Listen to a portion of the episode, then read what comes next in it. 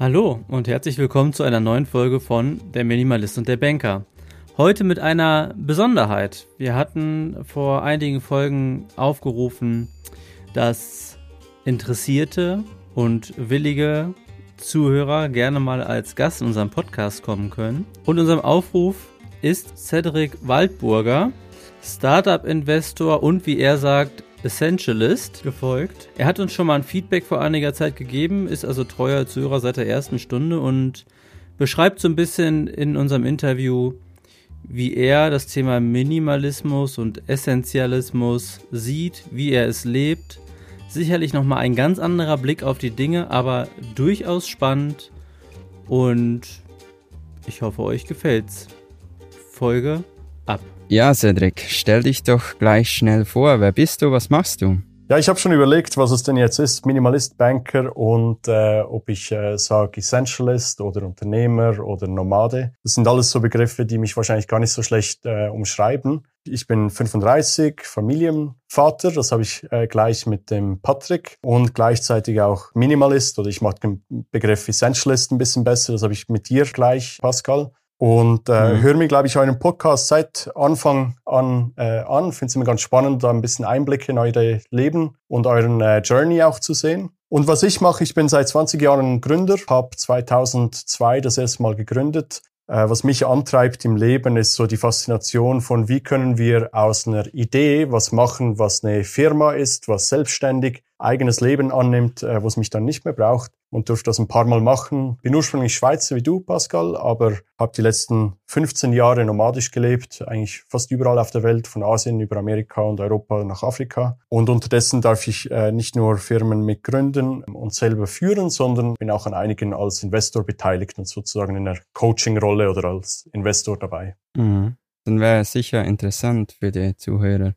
Wie bist du damals zum Minimalismus gekommen? Ja, wahrscheinlich äh, nicht so über den klassischen Weg, den äh, vielleicht zumindest bei dir, äh, Patrick, habe ich ja ein bisschen mitbekommen, wie der Prozess ablief und was sich dazu bewogen mhm. hat. Bei mir war es eigentlich eher ein äh, Gedanke im Nachhinein, dieser Minimalismus. Also ich habe gemerkt, mich faszinieren Technologieunternehmen wahnsinnig. Und als ich angefangen habe, vor etwa 15 Jahren, 2009, an mehreren gleichzeitig zu arbeiten, da habe ich gemerkt, hey, wenn ich nur an einem Ort in der Welt lebe, dann gehen mir extrem viele Erfahrungen äh, gehen an mir vorbei. Wenn ich nur, damals war ich in der Schweiz ähm, und ich dachte, die, die Chance, dass das nächste Facebook in der Schweiz vor meiner Haustür gegründet wird, die ist wahrscheinlich klein. Und weil ich es so spannend finde, äh, viel darüber zu lernen, wie diese Firmen äh, zu existieren beginnen und wachsen, will ich an mehreren Orten flexibel sein können. Und äh, das hat dann dazu geführt, dass ich zuerst mal aus der Schweiz weggezogen bin. Erstmal jeweils für ein paar Monate am Stück. Erstmal nach äh, in die USA, nach New York, dann für sechs Monate nach Hongkong, dann wieder zurück nach New York, dann Berlin, London, so die ganzen äh, Startup-Städte. Und dann etwa 2015, 16 habe ich gemerkt, hey, eigentlich bin ich sowieso schon 300 Tage im Jahr unterwegs. Wieso habe ich überhaupt noch eine Wohnung? Und habe dann eigentlich alles aufgegeben, was nicht in meinen Rucksack oder damals war es, war es noch ein Carry-on-Koffer gepasst hat. Habe mich auch sehr äh, damit beschäftigt, wie kann ich minimalisieren? Also wenn ich nur eine Hose besitzen kann, welches ist die beste? Wenn ich nur ein paar Schuhe besitzen kann, welches eine Paar verbleibt? Ähm, habe das auch öffentlich gemacht, habe eine Liste publiziert von allen Sachen, die ich besessen habe oder die, die mich besessen Kamst haben. auch bei Galileo, oder? Galileo kam ein paar Jahre später, genau, aber ähm, mhm. als ich die Liste im 2016 gemacht habe, habe ich einen kleinen Vortrag gegeben bei einem Freund, äh, der in einem Tourismusverein ist. Daraus gab es einen Zeitungsartikel, dann einen Doc-Film beim Schweizer Fernsehen, die mich ein Jahr begleitet haben und das spannend fanden. Und ähm, später dann Galileo und noch ein paar andere äh, Fernsehsachen. Und das war auch spannend für mich mal, die Linse zu sehen, was bedeutet so ein bisschen in der Öffentlichkeit zu stehen und, und was kommen da für Fragen auf mich zu. Was mich dann um den Bogen zu schließen, für mich war eigentlich Minimalismus oder Essentialismus, also mich aufs Wesentliche zu konzentrieren, war immer ein Nebeneffekt von diesem Ziel, einfach möglichst viel über Startups zu lernen. Es war nie, dass ich Essentialist werden wollte oder Minimalist werden wollte. Und darum habe ich dann auch äh, irgendwann entschieden, nichts mehr, oder nicht mehr, gut, jetzt bin ich auch wieder auf einem Podcast und wir sprechen drüber, aber eben nicht mehr mich zu sehr mit dem Thema öffentlich auseinanderzusetzen, weil ich gemerkt habe, das ist nicht das, was ich, ich will nicht Minimalist sein. Ich bin Unternehmer, ich bin Investor, mhm. ich will die Welt verändern. Und Minimalismus mhm. oder Essentialism ist einfach ein Tool für mich. Und lustigweise, und vielleicht kann ich eine Frage zurückspielen, ne, aber Eine Sache, die mir auffällt, ist, dass ich das Gefühl habe, bei, bei beiden von euch ist Minimalismus so ein Tool, eigentlich um weniger zu arbeiten, ähm, damit, dass ihr weniger verdienen müsst, weil ihr weniger Ausgaben habt. Und so ein Unterschied, den ich zu mir feststelle, bei mir war es immer ein Tool, damit ich mehr arbeiten kann. Ne? Also bei mir mhm. war es immer, bei mir war es immer der Hintergrund, ich, ich will an mehr Sachen parallel teilhaben, ich will mehr Sachen gründen, ich will Sachen größer machen und deswegen habe ich all meine Besitztümer reduziert. Und das dachte ich ist so eine spannende Frage, die ich euch stellen kann. Also äh, seht ihr das auch so und, und wenn ja, wie denkt ihr darüber? Also für mich war so, Minimalismus ist halt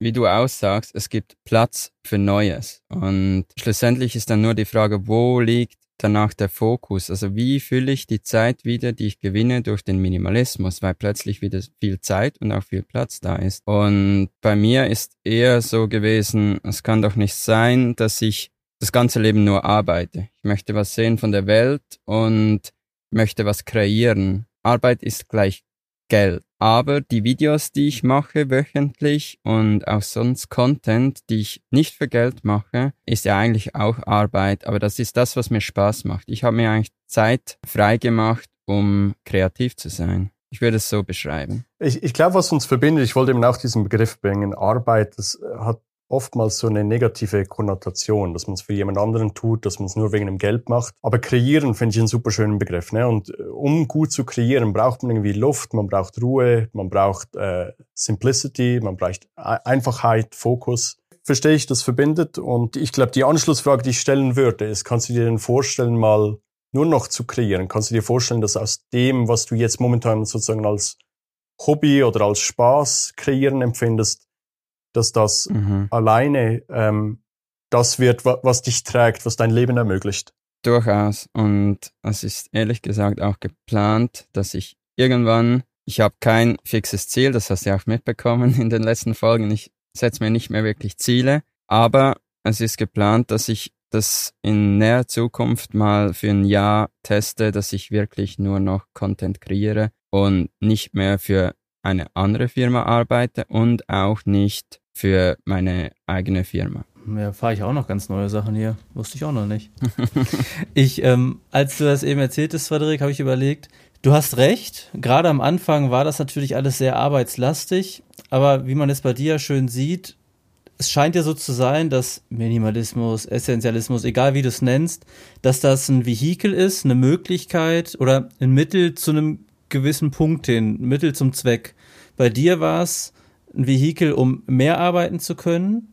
Bei mir jetzt oder damals war es, um weniger arbeiten zu können. Und es gibt bestimmt auch Leute, die sagen, es ist für mich ein Mittel, um mich von Leuten zu lösen, indem ich da ausmiste. Es ist vielleicht ein Mittel, mich von Ängsten zu entfernen, weil ich äh, Struktur in mein Leben bringe mit gewissen Tagesabläufen. Und ich glaube, da habe jetzt im Speziellen ich eine Entwicklung durchgemacht, weil dein Feedback, das, das weiß ich noch von damals, und da hast du ja vollkommen recht gehabt, es geht immer nur um Geld und immer nur um Arbeit.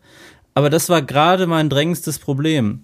Jetzt merke ich, und das habe ich Pascal in der letzten Folge erzählt, die wir aber noch nicht ausgestrahlt haben, die kommt erst noch. Da ging es um meinen neuen Job und so weiter, dass die Arbeit, wie du sagst, ja gar nicht nichts Schlimmes ist, wenn die im richtigen Rahmen stattfindet, wie auch immer der dann gestrickt ist für einen individuell. Ähm, und von daher würde ich heute deine Frage so beantworten, wie kommt's und wieso ist das so? Ich glaube, das war eine gute Möglichkeit, um aus meinem, meiner Unzufriedenheit heraus rauszukommen und in was Neues reinzukommen. Und wie das Neue aussieht, das entwickelt sich ja immer weiter und ich, das ist auch noch lange nicht abgeschlossen, der Prozess, denke ich. Also ich habe vor kurzem mal so eine Aussage gehört, was uns als Kinder nicht bewusst ist, dass wir, dass nicht nur unsere Eltern uns aufwachsen sehen, sondern unsere Kinder auch uns aufwachsen sehen. Das hat irgendwie resoniert mit mir, weil ich denke so, also ich habe jetzt eine dreijährige Tochter und ich war, also ich glaube, als ich dreijährig war oder fünf oder sieben, wann auch immer das Bewusstsein anfängt, ne, hat man das Gefühl, die Eltern, die haben noch alles irgendwie im Griff und die haben das Leben die haben herausgefunden, mhm. wie man lebt und, und wo man hin will. Aber die Realität ist ja genau, also ist ja überhaupt nicht das. Ne? Ich meine, es gibt so viele Challenges und Sachen, mit denen ich mich beschäftige und frustriert bin manchmal. Und ja, Themen, die, die an mir nagen, aber auch Sachen, die mich extrem weiterbringen und glücklich machen. Und darum, ja, also das ist mir jetzt gerade in den Sinn gekommen, als du meintest, ja,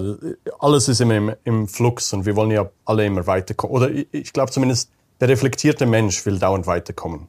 Ja. Was auch immer weiterkommen ja. Mhm. heißt, ne? Weiterkommen muss ja nicht heißen, höher, schneller, weiter oder was ja manchmal so suggeriert wird, jeder braucht jetzt eine Morgenroutine, jeder muss aufs maximale Leistungslimit getrimmt sein, sondern weiterkommen in seiner eigenen Welt, vielleicht Kleinigkeiten verändern, die einem gut tun und dann sich so ein Stück weiter zu entwickeln in die ganz individuelle Richtung, finde ich.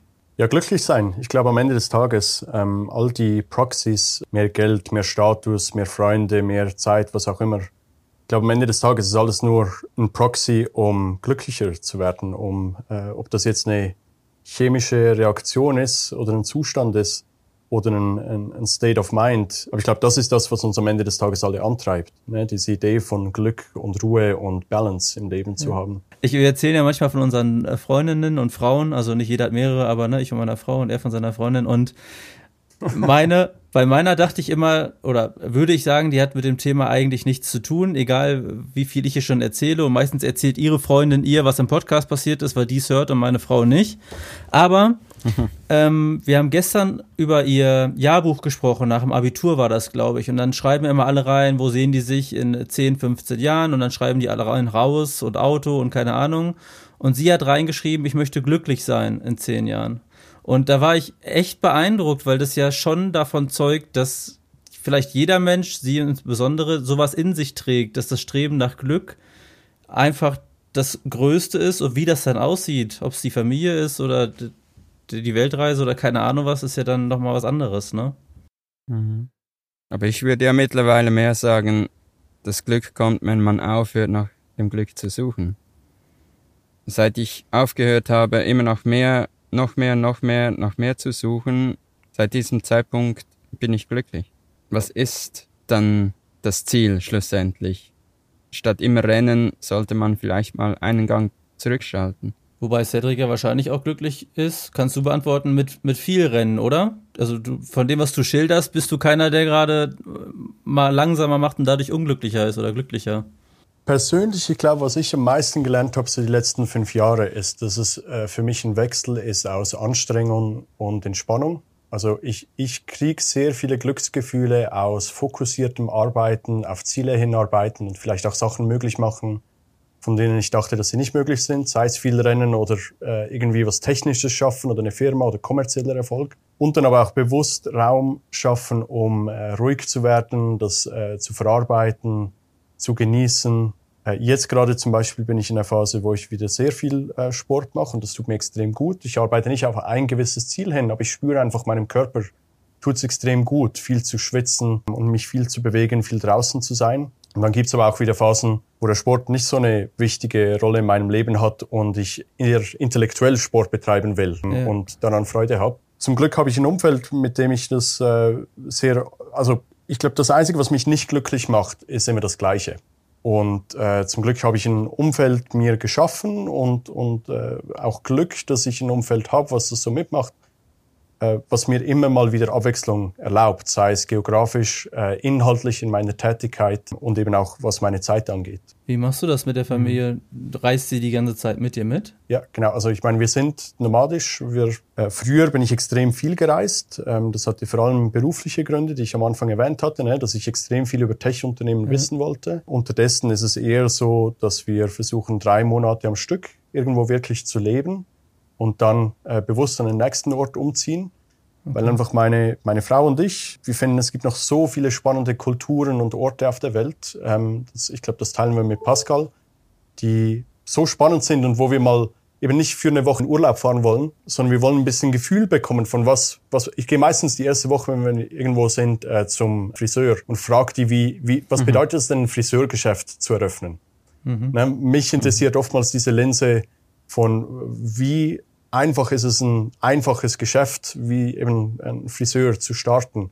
Was sind die Hürden, die man nehmen muss? Und idealerweise gehe ich zu einem ganz kleinen, wo ich eine hohe Chance habe, dass der Besitzer mir dann auch die Haare schneidet und verstehe, was, was sind die Hürden, die der nehmen muss, um dahin zu kommen. Weil ich persönlich einfach der Überzeugung bin, dass Firmen, groß oder klein, ein super Weg sind, um Probleme in der Welt zu lösen und um einen Einfluss auf die Entwicklung der Welt zu haben. Und mhm. ähm, darf ich kurz unterbrechen?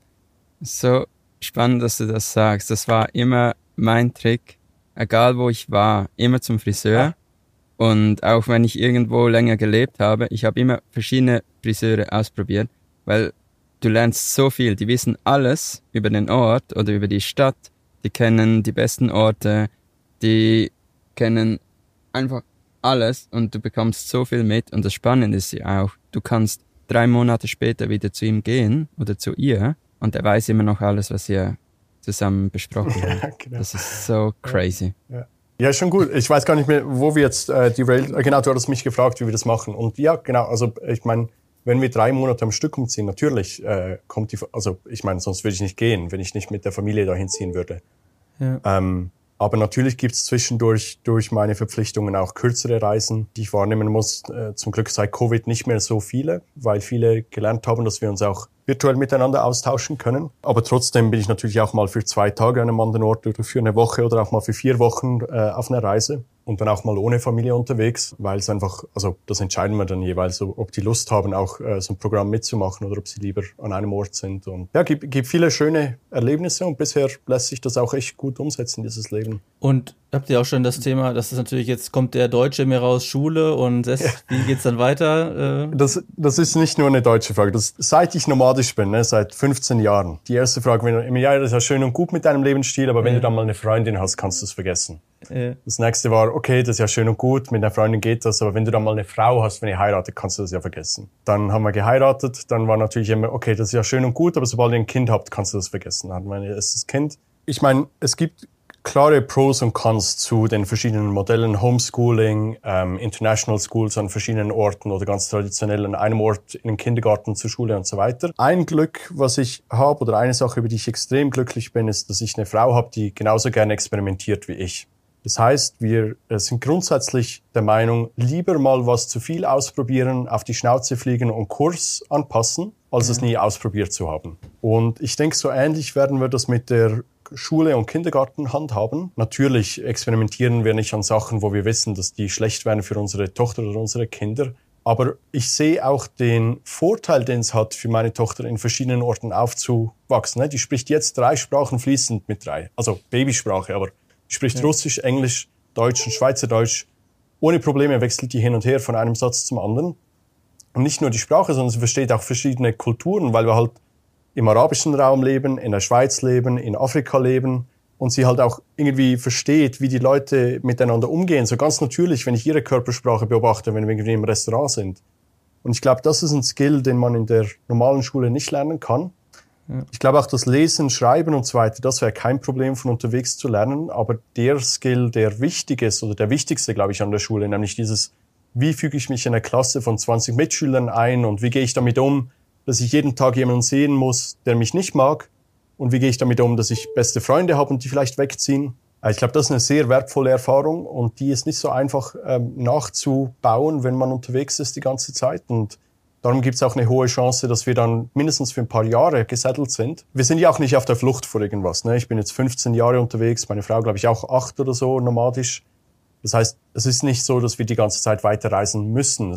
wir haben keinen Druck. Wir sind total happy, wenn wir nur an einem Ort sind. Momentan haben wir die Freiheit und genießen die. Und wenn wir dann irgendwann merken, hey, für unsere Kinder oder vielleicht auch für uns selber oder für unsere Eltern, für unsere Freunde ist es besser, wenn wir einfach an einem Ort sind. Ich glaube, dann werden wir den Entscheid so treffen und, und kein Problem damit haben und glücklich sein. Bin bei dir, dass das Schulsystem, egal welches Land das jetzt ist, mit Sicherheit nichts ist, weshalb man da jetzt plötzlich seine Lebensweise ändern muss. Aber dann stellt sich mir die Frage, muss denn dein Kind dieses, diese Thematik mit den Enttäuschungen oder Zurückweisungen der anderen Kinder und so weiter, dieses Sozialgefüge, sagen wir es mal so, muss es das denn dann in der Schule überhaupt lernen oder kannst du dann nicht sagen, du nimmst alle wertvollen Dinge deiner Reise mit, gibst ihr das so weiter und irgendwann wird sie zwangsläufig an den Punkt kommen, ob das jetzt mit sechs ist oder im Studium mit 20 und dann die Erfahrung macht, wird ihr ja wahrscheinlich auch nicht schaden, oder? ich weiß, was ich meine, ich verstehe dann, dann die Konsequenz nicht, dann würde ich doch vielleicht sagen, wenn ihr so fein damit seid und so viele gute Sachen seht, dann würde ich doch dieses soziale Thema irgendwie anders abfedern, auch wenn du sagst, es ist vielleicht schwierig, aber im Alltag oder es gibt ja Situationen, da wird das ja auch auf sie zukommen, automatisch. Ich habe auch das Gefühl, beim Reisen lernst du viel mehr, also auch ich jetzt. Wir hatten es gerade in der letzten Folge so mit neuen Leuten connecten. Du hast direkt gute Vibes, aber nach zwei, drei Wochen sieht man sich halt dann nicht mehr und man muss Tschüss sagen und muss lernen, damit umzugehen. Und dann lernt man das schon. Und was man vor allem lernt, ist, wenn einem eine Person wichtig ist, dann muss man sich halt immer wieder melden und an einer Beziehung arbeiten, an einer Freundschaft arbeiten. Und das lernt man unterwegs viel mehr, als wenn du einfach in einer normalen Schule bist. Und man sieht auch ziemlich schnell, welche Freunde sind richtige Freunde und welche nicht. ähm, ich meine, ich glaube, beide eure Kommentare sind absolut richtig äh, für gewisse Leute und für andere werden sie das, was sie niemals wollen würden oder, oder die würden nicht zustimmen. All unsere Realitäten sind so einmalig, ne, wie wir die wahrnehmen. Und es kann sein, dass äh, der größte Traum oder das, wo meine Tochter am glücklichsten ist, ist, äh, ich sage jetzt irgendwas, äh, Reiten. Ne? Und dass sie sich da einfach total im Element fühlt und dann und vielleicht auch ihre Zukunft da drin sieht oder was auch immer oder irgendwas, was halt erfordert, dass wir an einem Ort sind. Und ich glaube, dann will ich dem Glück nicht im Weg stehen, weil ich glaube, dass sie dann in dem Bereich viele von diesen sozial sehr wichtigen Erfahrungen machen wird. Äh, was heißt es zu gewinnen, zu verlieren, Teamgedanke versus Solo-Player und so weiter. Aber es kann auch sein, dass, und bisher sieht es ja so aus, dass sie diese neuen Umwelten die, und die Kulturen, die wir erfahren dürfen, das macht ja auch super viel Spaß. Also in dem Bereich, wo sie das ausdrücken kann. Ne? Und dass es für sie auch überwiegt. Ich glaube, das Einzige, was wir bis jetzt entschieden haben, ist, dass wir einen offenen Kopf behalten. Dass wir nicht sagen, es muss so und so passieren. Sonst sind wir nicht happy. Und dass wir das auch, dass wir uns auch bewusst sind, dass sich alles ändern kann innerhalb von ein paar Wochen. Weil halt ein mhm. Kind so ein schönes Gewächs ist, wo du jede Woche siehst du irgendwie neue Facetten von ihrer Persönlichkeit und neue Züge in ihrem Charakter. Und schlussendlich das, was mich glücklich macht, ist zu sehen, wie meine Kinder happy werden und, und ihren Weg finden im Leben. Aus meiner Perspektive hoffe ich, dass die auch einen weltoffenen Zugang finden und viele Unternehmen gründen wollen und, und total unternehmerisch sind.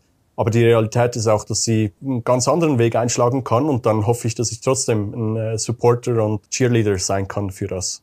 Ja, das stimmt. Bei aller ähm, Offenheit dem gegenüber, was da kommen wird, egal in, in welcher Hinsicht. Was würdest du denn sagen, was strukturiert aktuell deinen Alltag? Also sind es die Firmen, die deine Geschwindigkeit bestimmen oder was sind deine Ziele? Hast du Ziele? Wie läuft das bei dir? Also es gibt so ein paar verschiedene Lebensbereiche, die alle irgendwo in der Schale sind. Ne? Das eine, was ich schon sehr, sehr schätze, ist meine Rolle als Papa. Das zu entdecken, wie sich meine Tochter jetzt im dritten Lebensjahr entwickelt. Das ist was, wofür ich mir ganz bewusst Zeit nehme, aber da habe ich nicht ein Ziel. Das, es geht mir nicht darum, irgendwie so und so viele Stunden mit ihr zu verbringen oder das, dieses und jenes zu lernen, sondern ich finde es einfach schön. Und das ist eigentlich Entspannung. Und das nenne ich so Friends and Family, ne? auch meine Partnerschaft mit, mit meiner Frau, zusammen Escape Rooms zu spielen und so einfach eine schöne Erholung. Dann gibt's die Komponente Business und da durch mein Involvement an verschiedenen Firmen, wo ich entweder Investor bin oder selber Sachen führe und weiterbringe, da ist es oftmals ein bisschen bedingt dadurch, was brennt am meisten. Wo werde ich gebraucht? Viel davon ist reaktiv. Auch wenn ich mir ganz bewusst versuche, den Tag zu halbieren. Also morgens arbeite ich eigentlich immer proaktiv, nehme keine Meetings an, mache keine Treffen, damit ich an den Sachen weiterkommen kann, die wirklich wichtig sind, aber vielleicht nicht immer dringend. Und den Nachmittag nehme ich mir für die dringenden Sachen, also eben Feedback zu Sachen geben, äh, Meetings, Calls und so weiter. Podcast aufnehmen. Genau, Podcast jetzt mit euch aufnehmen. Nee, das gehört eher in, in die wichtige äh, Kategorie, aber hat sich jetzt so ergeben. Ne? Aber einfach morgens nehme ich mir Zeit für mich, um proaktiv zu sein und nachmittags bin ich reaktiv. Ziele gibt's da nicht fixe, dass ich sage, muss auf das und das kommen oder das und das Unternehmen muss so und so viel Umsatz machen, sondern darf einfach nicht zu viel brennen ähm, oder die Feuer müssen gelöscht werden. Das ändert sich meistens von Woche zu Woche. Und dann die dritte Kategorie, also Friends and Family ist erstes, dann zweites ist Business und dritte Kategorie ist ich selber oder Personal. Und äh, da geht es mir einfach äh, darum, ab und zu innezuhalten, zu reflektieren, wo bin ich, was sind meine Werte, wo will ich hin und wie komme ich dahin. Und dieses wo, wo will ich hin, ist nicht, ich will so und so viel laufen oder ich will das und das Gewicht haben oder ich will so und so viel schlafen, sondern viel eher, meine Werte und meine Actions zu verbinden. Und die Werte oder das, warum ich glaube, ich bin auf der Welt, ist bisher, dass ich glaube, ich, ich habe die Fähigkeit, Leuten zu helfen, zusammenzukommen und eine Idee in eine Firma umzusetzen und damit die Welt zu verändern, positiv. Und das idealerweise nicht nur äh, für ein paar wenige Leute, sondern für Hunderttausende oder Millionen von Leuten. Und das finde ich extrem spannend und, und ab und zu nehme ich mir Zeit, um einen Schritt zurückzunehmen und mich zu fragen, hey, so wie ich meine Zeit verbringe, mein State of Mind, so wie ich fit bin, körperlich und geistig, kann ich das bestmöglich machen. Alle 90 Tage nehme ich mir Bewusstsein, nehme einen Schritt zurück, schreibe viel über das, stelle mir auch Fragen, mit wem habe ich Zeit verbracht, mit wem hätte ich Zeit verbringen sollen, wer sind meine besten Freunde, für wen war ich da, für wen war ich nicht da, wer war für mich da und so weiter. So ein Katalog, schreibe das runter, schwarz auf weiß. Ich nenne das so meinen 90-Day Preview und Review. Und dann versuche ich einen Change rauszukristallisieren, also zu überlegen, gibt es eine Sache, die ich ändern möchte in den nächsten 90 Tagen. 90 Tage ist so eine gute Zeit, weil das ist nicht zu kurz und nicht zu lang. Ne? Und 90 Tage verstehe ich ungefähr, wie sich das anfühlt, wo werde ich sein in 90 Tagen von jetzt. Und gleichzeitig ist es lang genug, um auch echt einen signifikanten Change herbeizuführen. Da kann ich meinen beliebigen Lebensbereich umstellen. Und, äh, und so versuche ich das anzugehen. Jetzt, was ich zum Beispiel im letzten gemerkt habe, ist, ich habe meine Gesundheit lang rausgeschoben. Ich war äh, in viele stressige Situationen persönlich und geschäftlich involviert und habe viel davon kompensiert mit wenig Bewegung, schlecht gegessen, ähm, schlecht geschlafen, war in so einer Downward Spiral.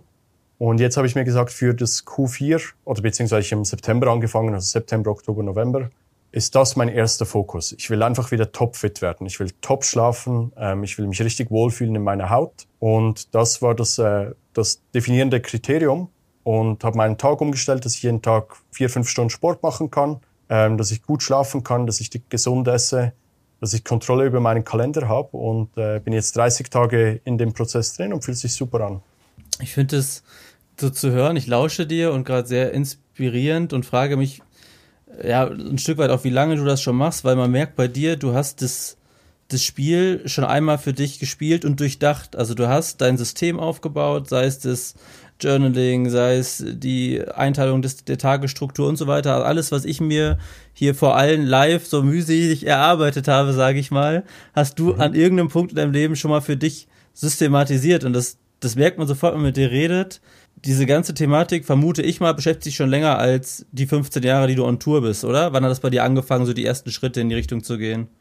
Also selbst, ich nenne es mal Selbstoptimierung ohne diesen Stressfaktor, ne? Das ist einfach das Beste aus mir rausholen ist jetzt noch schwierig, zu, also ich kann jetzt nicht sagen, den Moment, wenn es angefangen hat, aber ich glaube, im, ja. im Grundsatz bin ich äh, sehr faul und das bedeutet, ähm, ich will eigentlich alles, was ich mehr als zwei oder dreimal gemacht habe, irgendwie in einem Prozess formulieren, damit ich es jemand anderen machen lassen kann. Hm. Ähm, das geht so weit, dass ich habe, es gibt das Cedric Operating System, das ist äh, vor etwa, ich glaube, das ist etwa sieben, acht Jahre her. Ne, da habe ich mal gemerkt, für mich ist Zeit, aus einer gewissen Firma rauszugehen, aus meiner operativen Rolle. Ähm, und damit ich mich ersetzen kann, ähm, schreibe ich einfach alles runter, wie mache ich das? Und habe dann halt runtergeschrieben von A bis Z, äh, wie schreibe ich eine E-Mail. Also ich fange immer mit Hey an, nicht mit Hi, nicht mit Hoi, nicht mit Guten Tag, sondern immer Hey. Mhm. Äh, wie sage ich Tschüss? Wie formuliere ich, äh, wie, wie mache ich eine Intro zwischen zwei Leuten? Wie frage ich nach einer Zeit, um zu telefonieren? Bla bla bla. Und das aber für alles. Auch wie reise ich? Wie buche ich meine Hotels? Welchen Sitzplatz suche ich mir auf meinem Flug aus und so weiter plus natürlich die operativen Themen für die Firma. Und das hat geholfen, weil ich äh, so sehr diese praktischen und taktischen Sachen dann einfach abgeben konnte. An damals ein Virtual Assistant ganz am Anfang. Unterdessen macht es jemand bei mir im Team, die sehr eng mit mir zusammenarbeitet. Das ist so das Taktische und das Strategische ist jedes Mal im Leben, wenn ich das Gefühl habe, Mist, dass mir ein Fehler passiert, ich bin in eine Falle getappt oder, oder äh, gestolpert, dann versuche ich meine Principles zu ergänzen. Ähm, die sind online, äh, nicht sehr schön, aber äh, auf meiner Website habe ich unter cedric.vc gibt es diese Seite, die heißt Principles und da habe ich so meine Lebens Takeaways formuliert. Eins davon ist zum Beispiel Less is More und dann steht da drunter, kann es aufklappen und dann steht da drunter die Lesson oder, oder wann, warum ich denke, weniger ist mehr. Oder Simplicity ist super wichtig. Das gibt's im Bereich Investments, Firmengründen, aber auch Getting Things Done und so weiter. Und das ergänzt sich halt dauernd. Also äh, jedes Mal, wenn ich das Gefühl habe, jetzt habe ich echt wieder was übers Leben gelernt, was ich an meine Kinder weitergeben möchte, was ich meine Gründe weitergeben möchte, was ich mit meinen Freunden teilen möchte, dann schreibe ich das da dazu. Und ich glaube, die beiden Sachen sind ein gutes Paket, was mir hilft, äh, weiterzukommen und eben nicht mich irgendwie im Kreis zu drehen oder, oder wieder Rückschritte zu machen, weil ich so schwarz auf weiß irgendwie da hingehen kann und sagen kann, das, das habe ich schon alles gelernt und das ist mit vielen Tränen und Schweiß und manchmal auch Blut oder gebrochenen Knochen verbunden, aber das ist so eine Essenz von dem, was ich aus dem Leben mitnehme. Und wenn es äh, leider so ist, dass ich morgen dement werde oder äh, aus irgendeinem Grund aus dem Leben ausscheide, dann hinterlasse ich immerhin so ein gewisses Paket an Sachen, die ich gelernt habe für meine Nachkommen und, und die Leute, die ich sehr liebe. Sehr Cool, das so zu hören und äh, so mitzubekommen. Und sag nochmal die Homepage oder wo, wie komme ich da drauf? Cedric.vc? Ja, genau, Cedric.vc ist so eine Notion-Page, die ich online gestellt habe. Die ist also auch nicht wahnsinnig schön, aber, aber wenn es jemanden interessiert, da, da findet man diese Principles und äh, ist natürlich auch immer spannend, gechallenged zu werden. Also wenn du was findest, was, äh, wo du sagst, da, damit bist du nicht einverstanden oder verstehst nicht, wie ich das meine, dann äh, ich finde es immer spannend, über die auch zu sprechen ne, und woher die kommen und ja. äh, wie man die vielleicht auch interpretieren kann oder muss. Pascal erzählte mhm. mir, du hast auch irgendwas mit YouTube zu tun. Ich habe noch nicht geguckt, ehrlicherweise.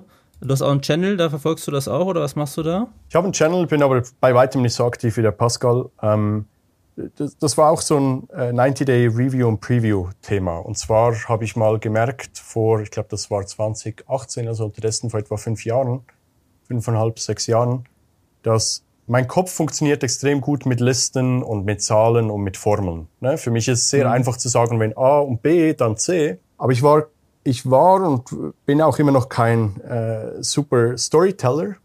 Aber ich dachte, das ist eine spannende Challenge, ähm, weil wenn ich mich weiter skalieren möchte, dann muss ich doch auch mehr vermitteln können als einfache Formeln. Ich muss nämlich Emotionen vermitteln können. Ich muss Leute motivieren können, äh, gleich zu denken wie ich oder denen zumindest das Gefühl geben von, wieso mache ich was, wie ich es mache. Und äh, wenn ich Emotionen vermitteln will, nicht einfach nur Fakten, dann muss ich Geschichten erzählen können. Und äh, dann habe ich mich gechallenged, für 90 Tage jeden Tag einen, einen YouTube-Film zu machen durch mein Leben und irgendwas ja. weiterzugeben auf eine mehr oder weniger interessante Art und Kennen das war hart. ähm, ist ein Experiment, was ich jedem empfehlen kann. Also dann wirst du auch noch mehr zu schätzen, was der Pascal da jede Woche ja. oder ich weiß nicht mehr, wie oft du jetzt unterdessen Videos machst, aber, aber sehr oft. Einmal pro Woche. Einmal pro ja. Woche. Ja, also mhm. jeden Tag aufzustehen und die, in die Kamera zu schauen, das ähm, war für mich extrem gewöhnungsbedürftig. Ähm, ja, und nicht nur, dass es Zeit braucht, sondern auch diese Energie zu haben, positiv zu wirken und, und Lust zu haben,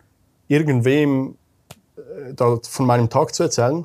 Genau, aber so ist der Channel gestartet und dann über die Jahre hier und da, wenn ich mal wieder das Gefühl habe, ich habe was zu erzählen, was andere vielleicht auch interessiert, oder wenn ich das Gefühl habe, ich erzähle in direkten Gesprächen, zum Beispiel mit Gründern, immer das Gleiche, dann mache ich oft ein Video dazu, damit ich einfach sagen kann, schau, schau dir das doch kurz da an.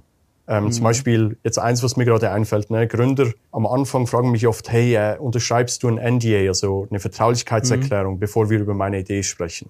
Und das ist Bereich von Software Startups eine extrem schlechte Idee Es zeigt direkt, dass du keine Ahnung hast von, wie das funktioniert. Und anstatt dass ich halt jedes Mal fünf Minuten drüber spreche, wieso ich denke, dass es keine gute Idee ist, von denen danach zu fragen, habe ich mal ein Video gemacht. Hält sie das Handy hin. So, guck mal eben und wir sprechen dann gleich weiter. ja, oder ich schick's dir im Nachhinein. Lass uns jetzt nicht Zeit damit verlieren, ich schick's dir nachher. Das ja. andere, was ich auch sehr empfehlen kann, ist durch meine Rolle als Investor und im Startup-Umfeld, ich habe extrem oft Calls mit Leuten, mit denen ich vorher noch nie gesprochen habe.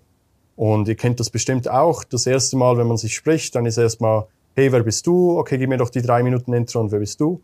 Und ich, ich habe ein Video gemacht mit meiner Intro, das update ich alle drei bis vier Monate. Und das schicke ich immer vor dem Call. Und dann sage ich, hey, du kannst dir das bei 2x Geschwindigkeit anhören, das sind drei Minuten oder 60 Sekunden, weiß nicht, wie das aktuell ist. Cedric, meine Intro. Und dann hast du das bereits und ich beantworte dir gerne jegliche Fragen, die du haben magst. Aber A, spart uns Zeit wenn im Call. Ich will nämlich lieber dir zuhören als reden. Und B, erspart es mir fünfmal am Tag das Gleiche zu erzählen. Ja, smart, ja. Ich ähm, kann das nachvollziehen mit den Videos. Also Pascal kann sowieso nachvollziehen, der müht sich ja jeden Tag vor die Kamera. Ich habe aber Pascal, das ist, haben wir noch nicht öffentlich drüber gesprochen, aber es passt gerade gut. Er hatte jetzt so ein kleines Podcast-Tief auch. Ich habe gesagt, du, pass auf, jetzt haben wir irgendwie zehn Monate gemacht oder elf. Und ich habe das Gefühl, ich erzähle jetzt immer das Gleiche. Und wie du es auch sagst, wie viel Mehrwert da jetzt noch rumkommt, ich wage das zu bezweifeln.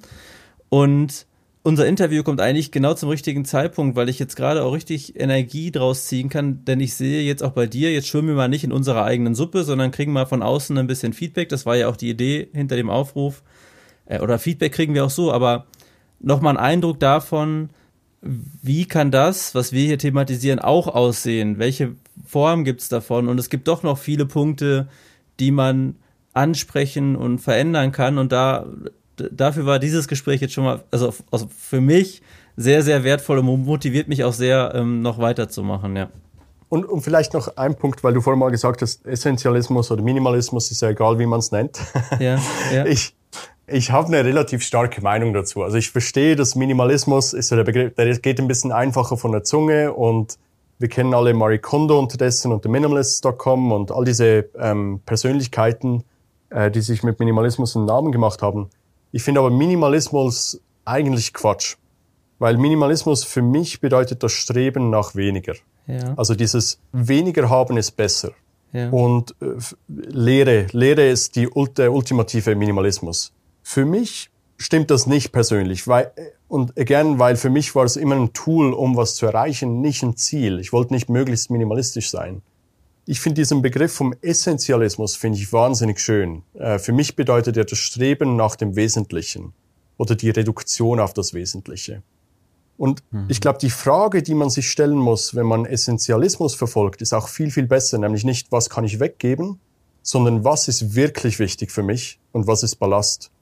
Mhm. Und, aber das kannst du jetzt sagen, weil du hast das Spiel Minimalismus durchgespielt. Ich bin ja am gleichen Punkt. Vielleicht ist es gut am Anfang, es mal Minimalismus zu nennen. Da bekommt man auch viele Informationen und du kannst deinen Kopf einfach mal freikriegen und dann lernen, was ist wichtig im Leben. Und ab dann ist es Essentialismus, würde ich sagen. Weil ich würde mich jetzt auch als Essentialist betiteln und nicht mehr als Minimalist. Wie spannend. Ich glaube auch, dass Reduktion ist einer der besten Wege, um zu verstehen, wie was funktioniert. Also nicht nur beim Sachenbesitzen, sondern auch bei, mit was verbringe ich meine Zeit oder zum Beispiel beim Essen. Erstmal wieder mhm. zurückzufinden zu, was mag mein Körper und wie reagiert er darauf.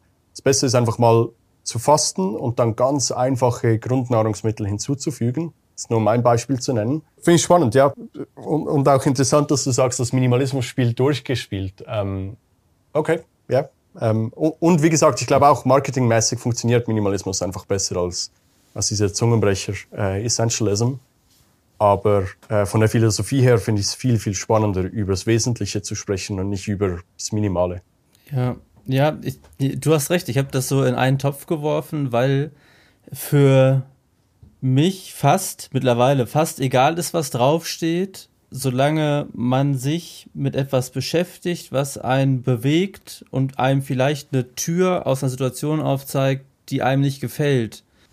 Ich glaube, aus, aus so einer Situation heraus, aus so einem Prozess heraus, entstehen ja ganz viele Dinge, die immer weitergehen und einem helfen und da ist es für mich in meinem Kopf egal, welche Überschrift das jetzt hat.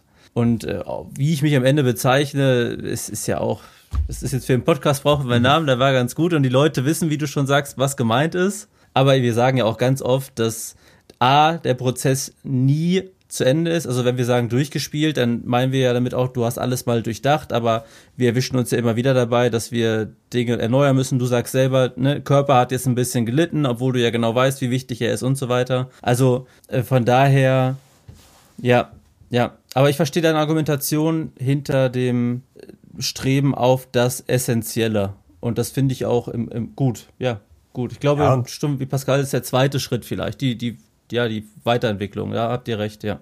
Also, und nimm das nicht zu ernst, ne? Ich, einfach weil, weil ich natürlich viel auf diesen Begriff angesprochen werde und äh, Pascal äh, bestimmt auch, ähm, habe ich mir natürlich mhm. über die Zeit überlegt. Also ich habe mich einfach nie als Minimalist gefühlt, weil ich fand dieses, mhm. wenn du dich mal mit dem Begriff, Begriff auseinandersetzt, bei mir geht es eben gerade nicht darum, nur möglichst wenig zu tun, wenig zu besitzen und äh, vielleicht auch was Provokatives. Ne?